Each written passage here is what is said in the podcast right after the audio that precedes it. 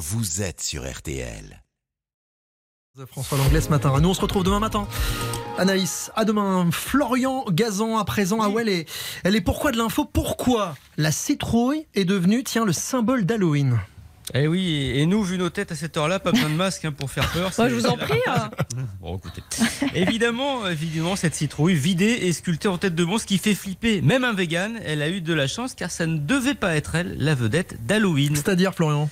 C'est-à-dire qu'en fait, tout part d'un vieux conte irlandais intitulé Jack O'Lantern, une veille de Toussaint. Jack Stingy, un ivrogne avare et méchant, est dans une taverne quand le diable apparaît. Il tente d'acheter l'âme de Jack. Et il accepte? Oui, mais en échange d'un dernier verre, Marina. Bah oui, Satan, bah oui, oui. Satan se transforme alors en pièce pour payer l'addition. Sauf que là, Jack attrape la pièce et la glisse dans sa poche, où se trouve une croix en argent qui a le pouvoir de paralyser le diable. Satan est piégé. Et en échange de sa libération, Jack lui demande 10 ans de sursis. Et il accepte Vous avez vu, Marina, je me suis bien varié vos Oui, relances. je hein. vois ça, oui. Bon, oui, oui, le démon accepte et il est libéré, mais dix ans plus tard, il revient. Jack réussit à nouveau à le berner et obtient la tranquillité jusqu'à son décès. Sauf que le diable, qu'il a eu mauvaise, va avoir sa revanche. Et il accepte. Non, la relance a changé là cette fois. C'est de quelle Oui. façon? Et ben, une fois mort, la vie de débauche de Jack, évidemment, bah, l'empêche euh, d'accéder au paradis. Donc, il est contraint d'aller en enfer, mais Satan, rancunier, refuse de lui ouvrir. Jack se retrouve obligé d'errer jusqu'au jugement dernier, avec pour éclairer son chemin un bout de charbon ardent offert par Satan.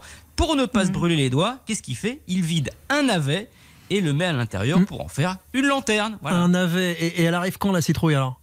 Eh ben, elle arrive, elle arrive, soyez, soyez patient Dominique, parce que quand les émigrés irlandais débarquent en Amérique au milieu du 19e siècle, ils veulent évidemment continuer à célébrer Halloween. Et là, il y a un problème. C'est-à-dire qu'en Amérique du Nord, à l'époque, il n'y a pas de navet. Ça ne se cultive pas. Mm. Ils décident donc de se rabattre sur un légume local, originaire du Mexique, la citrouille, qui devient alors et depuis le symbole d'Halloween. Le navet, lui, s'est consolé depuis en devenant le symbole des mauvais films d'horreur qu'on regarde pour Halloween. Ouais. La boucle est bouclée. Et la musique du célèbre Halloween Ah oui. Pas, vraiment un navet. Les suites, les suites Halloween 2, 3, 4, 5, ça, ça, c'est une série de navets. Il y a eu de la purée de navet, oui. Mais, mais le premier est culte.